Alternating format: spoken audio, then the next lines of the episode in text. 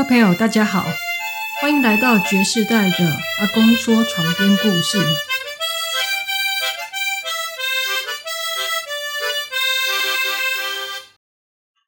慧慧走了，相识四十八年，结离四十六年，很是伤心啊，却无补于事，只能坚强自己，配合孩子。稳稳妥妥的把后事给办好。告别式后，家里整洁了，却很空洞。第二天，我发现我的脚完全没有力量，连下床都下不了床，不禁回想起往事。自小生长在一个富裕的家庭，可是。妈妈没有读书，在妯娌间仿佛是矮人一等。家中的粗活都是妈妈一个人在做。看着妈妈忙碌的身影，听着妈妈无助的啜泣，很想很想抱抱妈妈，安慰妈妈。可是我不敢啊，因为有时候妈妈会迁怒于我。不过每天早餐一直是我期盼的。妈妈会在饭的中间打一个生鸡蛋，撒一点点的盐巴，好香哦，好好吃哦。稍微长大一点，或许是我已经习惯生鸡蛋的味道，妈妈拿一根布袋针，在鸡蛋的尖端打一个洞。就叫我生吃，那个味道真的美好。其实是那种被疼爱的感觉令我高兴。农忙的时候，妈妈说：“你虽然年纪小，也要帮忙。个子小挑不起担子，你就用捧的。只要参与工作啊，就是长大。”在学校。我的成绩就赢过堂兄们。小小的一年级，已经可以在升旗台上讲台说故事了，很受老师们的喜欢。农忙的时候，又真的能帮忙。堂兄们一到田里，没走两步就摔，手上拿的东西都洒了，常常被人赶啊，只能哭哭啼啼的回去。现在回想，每天早上的那颗鸡蛋，应该是让我的脚盘稳固，脑袋发育良好吧。妈妈以自身的力量，努力的不分昼夜的工作，就是在保护我、强壮我，不就是亘古未应的佛祖吗？小学四年级的暑假，妈妈说，爸爸是地利国小的校长。我们家要搬去地利，很漂亮的日本式宿舍，旁边有很大很大的空间。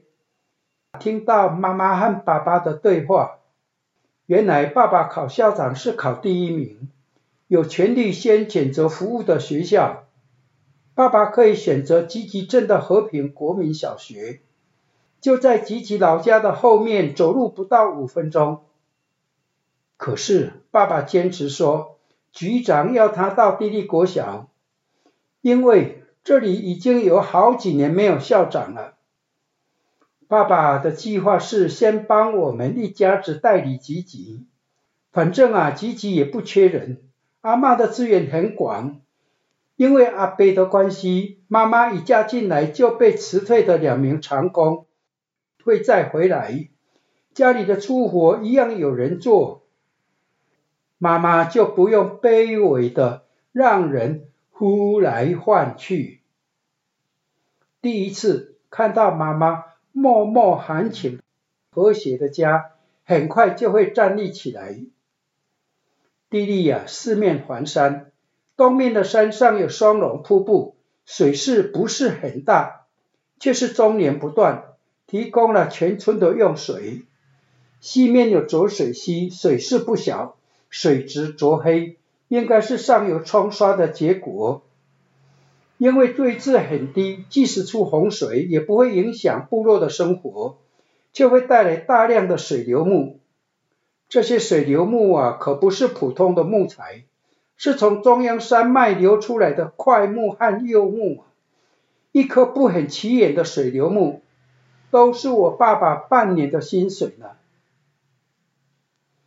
如果出了洪水，爸爸告诉我，你不会游泳，爸爸给你用大胖竹子做一个浮筒，你把浮筒绑在左手，往胸口抱住，任何情况都不放手，右手一定要用力划水，就可以到对岸了。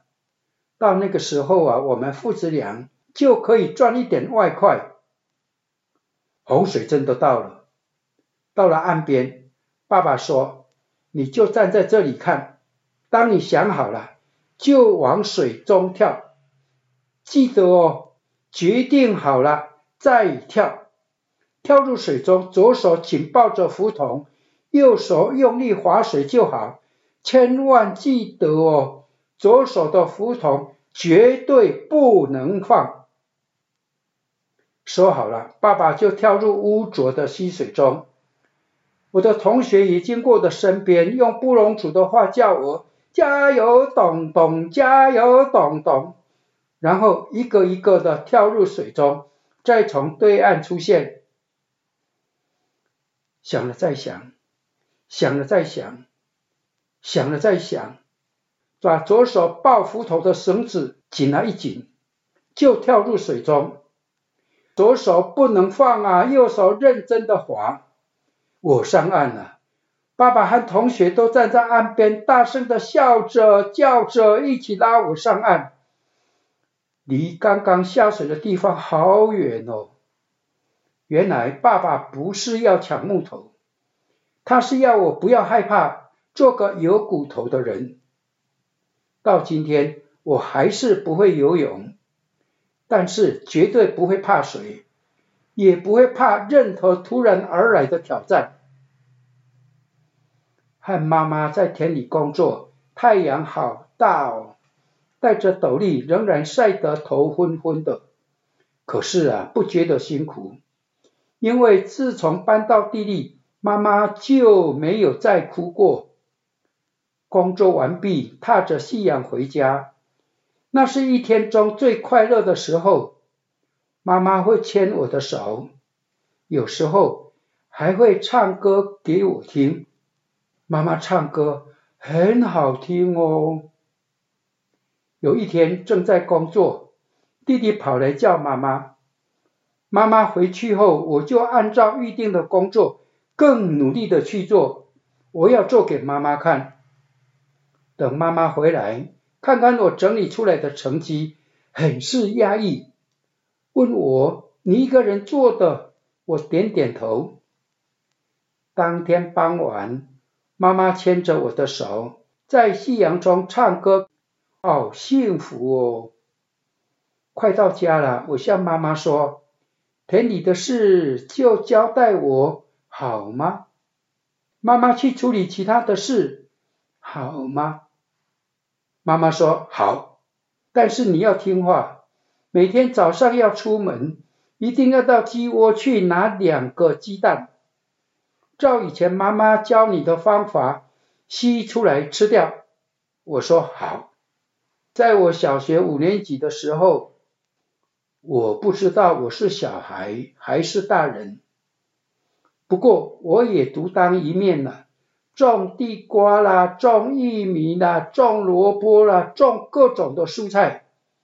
妈妈会在前一天说要做什么，我会在上学前完成一部分，放学后继续完成。家里越来越温暖，我越来越像大人，只是长不高。考上了初中，好奇怪的感觉。当年呐，四乡镇才有一所初中，录取率很低，不到百分之二十，很难考。从小学四年级开始，就有一位爸爸的学生教我古文、翻译、作文，还常常指着一个点就叫我编故事，是因此把我锅的底子打好了吧？尤其是到地利后，超喜欢高老师来，他也不用桌子，就找到了田里古文选粹一番，就叫我翻译，从来不说我犯错。记得《满江红》里有一句“三十功名尘与土”，我知道岳飞是说这三十年来的功名都在尘土飞扬的征战中取得。结果我故意说这三十年的功名就像尘土一样毫无所获。高老师很压抑地说：“非常非常非常非常的好。”你怎么想到这样翻译呀？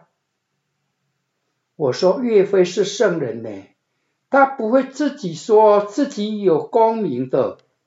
高老师哈哈大笑说：“你怎么和我以前有一样的想法呢？不过这是高龄版哦，考试不能这么写哦。”我笑得更痛快了。老师把我和他绑在一起了。考初中是考国文和数学，国文就是高老师带的，数学是爸爸教的。他给我一本何武明图解数学，很多数学在那本书里面都变得很简单。第一天注册，我起得很早，摸黑就出门了，因为啊，走路到学校要两个多小时。到了水里初中。我排在缴费窗口的第一个，等收钱的人来了，我把注册费和一包钱送出去。想不到啊，他竟然骂三字经，然后把我那包钱跟注册单放在一边，叫下一个。就这样啊，我就等大家都交了钱。我说对不起哦，刚刚没有处理好，伸手就把那包钱拿过来，零钱叠一叠说。对不对？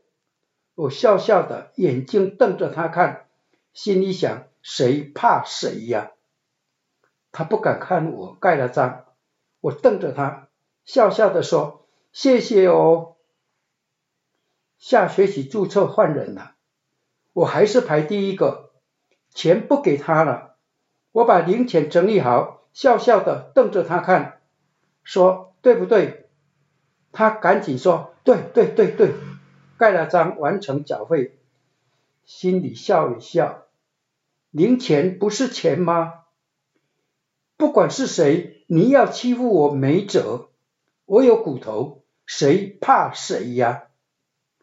学校内就有人说东道西的，有什么关系呀？我又不是来交朋友的。个子一直不高，应该是挑担子造成的。小学五年级还不会挑担子，经常挑挑走走就跌倒了。坐下来研究常用的箩筐，发觉绳子系的位置不对，于是大改造，所有我要用的箩筐啦、粪桶啦，花了半天的时间，全部改过再挑，不但觉得稳了，也感到轻了。好奇怪哦！等后来读了物理，才发觉。不需要平衡，不需要的剪力，担子好用了，就越挑越多。有一次挑回家，被妈妈叫住，叫我不要挑那么多，会把身体压坏。我向妈妈笑了一下，做个颇派的姿势。因为读初中，花在路上的时间一天都要四个小时以上，田里的工作还是要做。不然几百只的鸡、鸭、鹅、火鸡，还有八只肥猪、一只母猪要吃什么呢？挖地呀，骗着月光，挑蛋就多挑一点，还是每天都要清除四个粪坑呢。妈妈说她会帮忙，我说妈妈专心照顾碾米工厂，田里呀和鸡鸭就交给我了。初中是三年吧，了不起，辛苦三年，牙一咬就过去了。如果撑不了了，了不起，书不念吧。妈妈忽然抄起扁担，我说错话了，赶紧跑，赶紧跑，妈妈追不上我的。书不能不念，田更是要做，就自己找时间吧。于是越挑越重，可能都超过体重了。啊，管他的，管他的，又不能以身体的高度换成绩，也不能以身高换毕业证书，就不管他了。本来我一直独来独往，老师的孩子在当年是读不起初中的。妈妈硬是叫我念，叫我百思不得其解。数学难不倒我，看看例题就可以做了。国文高老师都教过了，高老师用几年的时间，不但教过了初中的国文，连大学的国文选都教过了。有些困扰的是英语，唉，在走路的四个多小时就背英文课本，还背了文法。背字典呐、所以功课也都还好。不过啊，有些人就喜欢炫，故意站在我的旁边来显示他的高大，甚至于用手比我的身高是到他的哪里。一贯的处理是不理他。如果我的身高可以满足他的虚荣，也是功德一桩啊。有一天。一位姓沈的帅哥一直跟着我，只要有女生，他就嬉皮笑脸的用手比我的身高是到他的哪里。终于忍不住了，用我的左手抓着他比来比去的右手，我的右手就往他肚子一拳，他当场倒了下去，在大家的惊呼中被送去医院。就一拳嘛，怎么那么烂？既然那么烂，为什么要来乱呢？当天就听说他的肝脏被打伤了，也不觉得怎样，只是回家的路上会捡了根棍子，预防有人堵我。没有人堵我，却被训导主任廖老师给堵住了。廖老师人高马大，是国家的网球选手，在他的手上我逃不掉。抓着我啊，像老鹰抓小鸡一般，往会议室走的路上啊，郑重的警告我：进会议室不准乱说话，不然我告诉你妈妈。进了会议室，把我立在一张学生椅的面前，大声吼道：“你有没有打沈某某？”我没有说话，我也没有动。原来是这件事，要我赔钱，没谱。老师又大声的凶我，承认了，好，你说你要记大过一次，还是要打屁股二十下？廖老师一把错住了我，很凶的说，好，打屁股。接着把我压到桌上，叫我不要乱说话，不然就告诉你妈妈。接着脚踩上他刚刚坐的学生椅，用手拔起来一块椅子板。吓了我一跳，接着空手把椅子上的钉子一面拔一面凶我。钉子拔好了，真的打耶，真的像电视里清朝宫廷剧一般，二十下打完后叫我出去。这时才看到会议室的另一边坐了很多人，有的是老师，有的不是，屁股被打了。应该有伤到脚，很痛，不求饶，不哭泣，抬头挺胸的走出会议室。那天不知道要怎么走回地利，还是要回家啊？一拐一拐的出了校门，看到一部园林客运，很高兴哦，可以坐到顶坎，少走一些路。可是啊，口袋没钱，还是算了吧。想不到司机先生叫我上车，我摇摇头，他竟然下来把我抓上去呀、到顶坎的岔路放我下车，我一拐一拐的往前走，竟然看到廖老师，他把我抓到屋檐下，叫我坐下，才说他是我爸爸的同学，又说沈某某的爸爸是家长会的会长，家道富裕，和你阿伯差不多。他知道我受委屈了，不是这么处理。记得过，永远跟着你，你这辈子就毁了。你也看到了，会议室的那头在开训导会议，我先处罚了，训导会议就不能再处罚你了。接着说，你骨头硬，有时候也要些软骨头来调试自己哦。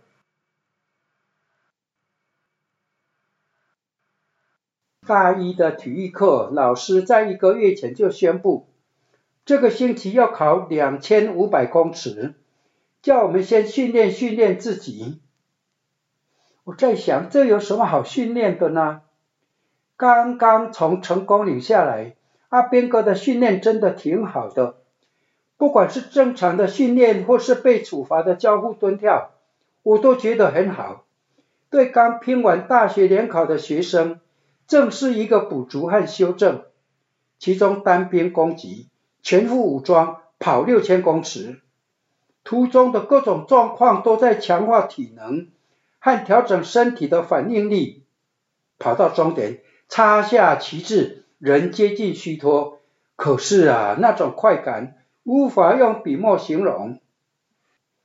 在这种训练后不到半年，没有武装不持枪。会有问题吗？到了考试当天，操场上如临大敌，除了我们班之外，还有学长带在命。老师说，学长要帮忙计时计圈，同时每位跑回终点线的，为了怕运动伤害，不要立刻停脚坐下。学长学姐会扶着你们慢跑或步行一圈。果然。每个跑回来，学长立时报时间。两位学长架一位同学，忽然怀疑起来：成功的训练不够扎实吗？快轮到我了，先到篮球场慢慢的跑个几圈，热热身。轮到我了，虽然有些怀疑，还是跑跑看。一起跑就觉得很顺，第二圈就甩开了同学。到第三圈又追上了，等到终点超过两圈了吧？学长过来要扶我，我摆摆手，意思说不用，继续向前跑，慢慢放慢脚步，再到篮球场跑过几圈，再回到班上。老师把我从头看到脚，又从脚看到头，说：“不可能呀，你的腿又不长，又是萝卜腿。”怎么可能跑得这么好呢？你破了校运的记录诶，搞不好破了区运记录嘞。我笑了一下，说：“我是乡下人，出门都用跑步的，习惯了。”老师和学长们连续的来找我，游说我转到体育系，说会当上国手哦。我当然不肯了。在他们的游说中，我领悟到一件事：不能熬夜呀。一定要吃早餐，早餐至少要一个蛋，这样才能使骨头强壮，身体好好的成长。当老师了，在台东县鹿野国中，想到廖老师的训诲，骨头硬固然是重要，软骨头更是立身之道呢。所以让自己随时保持笑容。快乐的和同学相处，也在鹿野国中和慧慧相识，几乎是直接论婚嫁了。主任啊，问我可不可以带露营？我是物理老师，没有办过露营，不过还是答应了。我请问主任，要和哪几位老师搭档？主任摇摇头说：“就你一个人。”这有些夸张了吧？带五十几个人露营，就我一个人，太夸张了吧？只好另做规划了。什么都可以缓办，唯独安全不可以假手他人。于是从活动开始就保持清醒，一直到安全的回到学校。一回到学校，向慧慧说我洗个澡，就去睡觉。到吃晚餐的时候再叫我。吃过晚餐，走小斜坡回学校时，才告诉慧慧，没有人替手，为了安全不敢合眼。慧慧牵着我的手，眼神中应该柔和着不舍和佩服吧。如果我的工作可以为学校带来方便，为学生带来快乐，何乐而不为呢？六场的露营完成了，我感觉好像放下了一个大石头。谁知道啊，主任又说，教育局来公文要我们办三天两夜的大露营。吼吼，看似只差一个夜数，其实多很多很多很多的事耶。慧慧很着急说：“怎么可以这样呢？”我说：“这正是给我表现的机会呀！因为时间太长，我会训练小队长分担工作，白天尽量交给小队长，我专注于安全的维护。”于是借来臂章、斜背带，增加小队长的荣誉感。分站活动啦、大地游戏啦，教会了小队长由他们负责。第一场萤火晚会啊，由他们主持，我来负责串场。哇哈，果然成效斐然，我省力了许多，安全护维护做得滴水不漏。别人用哨音指挥，我用吹口琴号召，学生快乐的高声欢唱。玩得太高兴了，夜间睡觉都睡得很安静。第二天，用口琴唤醒大家做饭喽。第二天上午，大地游戏，下午结绳、寻宝游戏后，各队各小队准备营火晚会。校长来了，还把慧慧带来，看我自在的指挥，再看我聚集同学吹口琴，快乐的传唱。还参加了晚会，不过我请校长八点就带慧慧回校，因为慧慧是九点睡觉的。平安、顺利、快乐的完成了任务。骑车进学校，就看到慧慧站在教务处前的走廊栏杆旁张望，心里甜滋滋的。慧慧的笑容真的是很美丽呀、我招手要她进办公室，她却在二楼跟着机车跑。是下课的时间，学生很吵，却在慧慧跟着机车跑开始，什么声音都消失了，只剩下慧慧高跟鞋打在地上的咔咔咔，声中如告诉，对你挂念特别多啊。第二天。我就求婚了。我想骨头是软硬都要，只要配合得宜，效力蛮大哦。调到台北了，慧慧订了房子。为了筹屋款，慧慧鼓励我发挥所长，寻个兼职，孩子由她带。当时年纪最大的小学二年级，最小的一岁六个月。于是我往外跑，约四年房款筹够了，辞了补习班。慧慧又说：“陈老师的孩子，你帮忙看一下。”这一看就看出了自己的补习班。慧慧交代我不要以盈利为目的，收的学费宜作奖金，鼓励学生迎向挑战。一零六年五月，我以年纪大了为借口停了补习班。孩子都长大了，成家了，我准备带慧慧到处走走。谁知道啊，一零七年元月，慧慧竟然验出了癌症。慧慧说原位癌呀，没关系啦。我却觉得不对。果然，一零八年八月验出胰脏有粘液瘤，积劳成疾呀。我的心在滴血，治疗的过程很辛苦，无止境的化疗，慧慧全身的骨头都酥脆了。不敌病魔，于一一二年二月二日，慧慧为了让学生免于恐惧，牺牲了自己，是割骨喂鹰的佛祖啊！告别式后，我脚不能动，我静静的等候菩萨的召唤，要和慧慧在另一个世界再相逢。谁知道啊，到了第四天，竟然可以下床了。女儿什么都没说，和女婿伟峰来了，给我一罐维骨力和一罐鱼油，是女婿美国出差回来的，叫我每天都要吃。就是上班前，他们俩就来家里检查我吃了没有，慢慢的就成了习惯。礼佛、读诵经文、回向给慧慧，早课完成后。先吃维骨力跟鱼油，又带我买了新的布鞋，好好穿的布鞋哦。要我偶尔出去走一走，不要勉强。后来发现可以走一点哦，原来走不到一百公尺就痛彻心扉，一定要坐下来休息。竟然越走越好，现在可以不休息的连续走四十五分钟。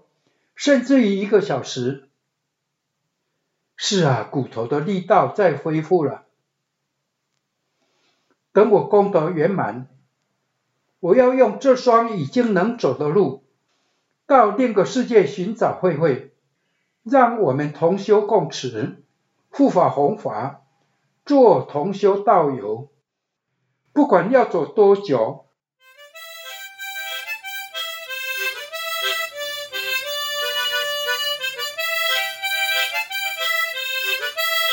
谢谢大家，我是爵士代 Gems in Stories 的光木，拜拜。